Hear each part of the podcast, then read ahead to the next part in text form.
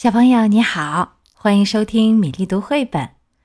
今天的故事是彼得兔的故事，要送给深圳的孙周子祥、江西赣州的洋洋与乐乐、宁波的陈科森、陕西铜川的胡静轩和董山瑞几位小朋友。小兔彼得的故事。从前有四只小兔子，它们的名字呢？分别是弗洛普西、莫普西、绵绵，还有一个是彼得。四只小兔子和妈妈生活在一起，它们居住在一个沙堤上。沙堤上生长着一棵巨大的葱树，葱树的大树根底下便是小兔子们的家。哦，我亲爱的小宝贝！一天清晨。老兔夫人对她的四个孩子说：“你们可以到田野里跑一跑，或者沿着乡间小路去散散步。不过，你们一定要记得呀，万万不可闯进麦克古格先生的菜园。你们的父亲就是在那个菜园里遭遇了不幸，他被麦克古格夫人做进了一个大馅饼里。好了，去吧，要小心啊！”现在我也要出去一趟了。然后，老兔夫人提起菜篮子，带着她的雨伞走出了家门。她穿过小树林，来到面包师傅的作坊，买了一条黑面包，还买了五个带有葡萄干的圆面包。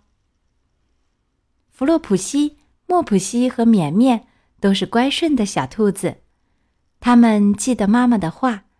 只是沿着小路采摘着野生的黑莓。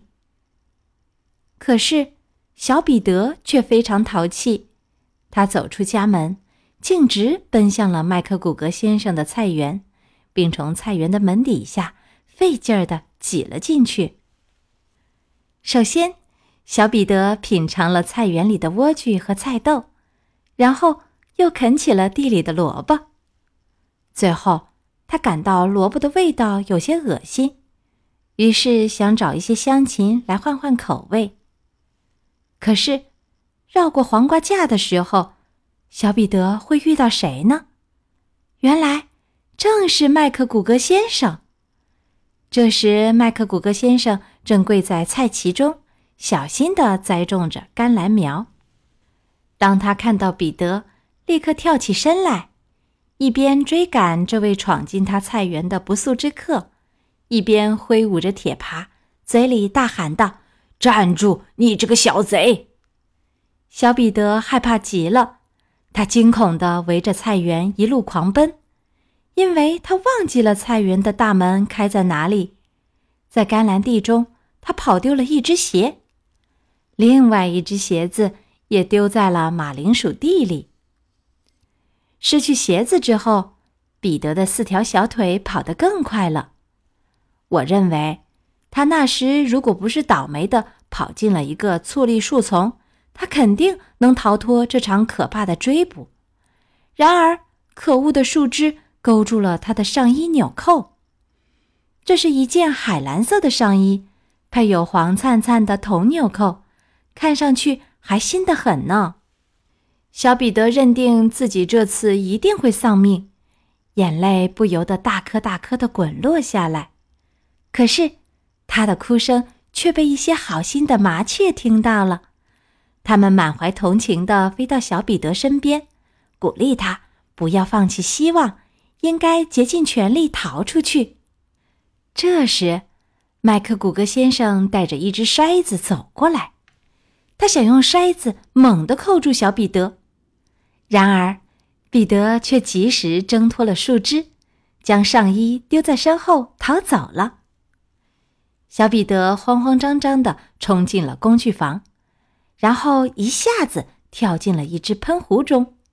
其实，这只喷壶如果不是装了太多的水，还真是一个蛮可爱的藏身之所呢。麦克古格先生确定，小彼得此刻。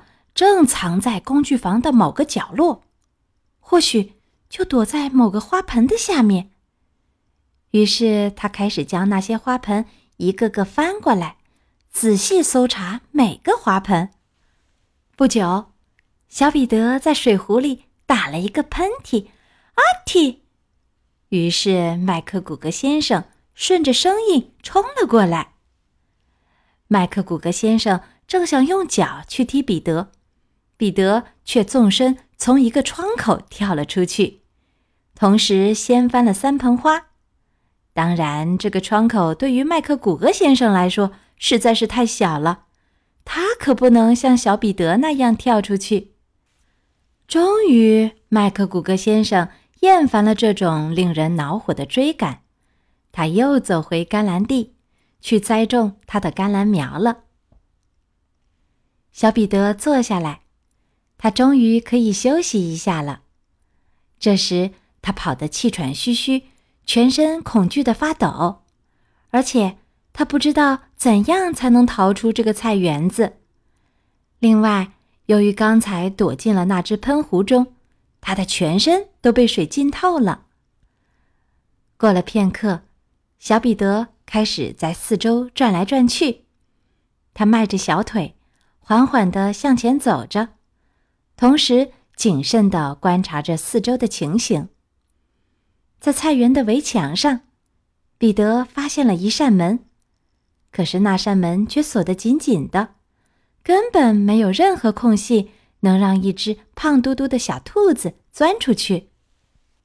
一只老耗子跑过门口的石头台阶，它居住在树林里，这时正在为家人搬运豌豆和大豆。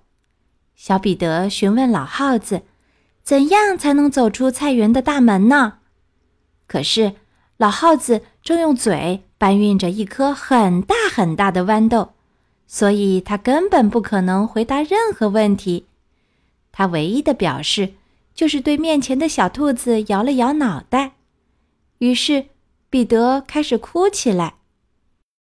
后来，小彼得开始尝试寻找一条小路，使他可以径直穿过菜园。然而，他却越来越感到。这个菜园就像一座迷宫，怎么也走不出去。不久，彼得来到一个小池塘旁边，也就是麦克古格先生给他的水壶灌水的地方。一只白猫正蹲坐在池塘旁边，眼睛死死地盯着湖水中的金鱼。它静静地坐在那里，一动不动，只有尾巴尖儿偶尔颤动一下，表示。它是个有生命的活物，彼得认为他最好还是转身走开，什么也不要问他。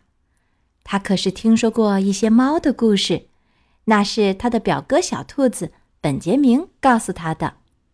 小彼得转身向工具房走去，可是他忽然听见附近传来锄头掘土的咔嚓声，咔嚓，咔嚓，咔嚓。彼得。吓得迅速窜进了附近的矮树丛，可是过了一会儿，并没有任何意外发生。于是彼得探身走出矮树丛，跳上了一辆独轮手推车，然后从那里偷偷向外观看。他一眼就看见麦克古格先生正在洋葱地里锄土呢。这时，麦克古格先生背对着彼得。而越过他不远的地方，就是菜园的大门。小彼得悄悄跳下手推车，然后沿着黑醋栗树丛后面的一条小路，以平生最快的速度向前跑去。当彼得跑过小路拐角的时候，终于被麦克古格先生发现了。可是小彼得此刻已经不顾一切，他飞快地。从大门底下钻了出去，跑进了菜园外面的树林里，那里可是安全地带。彼得的小外衣和鞋子呢，被麦克古格先生挂起来，假扮成了稻草人，用来吓唬那些来菜园捣乱的山雀。小彼得一步不停地向前跑着，他甚至都没有回头看一眼，就一溜烟儿的。跑回了大葱树下的家中。小彼得实在太累了，当他一跑进兔窝，就立刻扑倒在松软的细沙地上，然后闭上了眼睛。这时，兔妈妈正在忙着准备晚饭。让他感到奇怪的是，彼得身上的衣服跑到哪儿去了呢？两个星期以来，这已经是第二次弄丢上衣和鞋子了。我要很遗憾地告诉大家，小彼得那天晚上身体很不舒服。兔妈妈把他抱到床上，然后为他煮了一些柑橘茶。原来这是他给小彼得熬的一种药。兔妈妈说：“临睡前要喝上一汤匙。”然而，弗洛普西、莫普西和绵绵却享受了美味的晚餐，有面包、牛奶，还有他们从小路旁采来的黑莓。今天，小兔彼得和他的朋友们第一个故事《小兔彼得的故事》讲完了。他可真是一个冒险家呀！孙周子祥、洋洋、乐乐、陈克森、胡敬轩、董山瑞小朋友，希望你们喜欢今天的故事。接下来，我们读一首希腊诗人塞菲里斯的诗歌《素心》。天黑也好，天亮也好，素心花永远是洁白的。素心是一种洁白而又芳香的花。向我们放送着高洁、纯净、清雅的美。这首诗的字数很少，但是它的内容丰富，不管你怎么说都是说不完的。诗人凭这样的诗，在二十世纪后半期获得了诺贝尔文学奖。诗人特别爱花，他去领取文学奖的时候，就从希腊的家乡往瑞典带了大把大把的鲜花。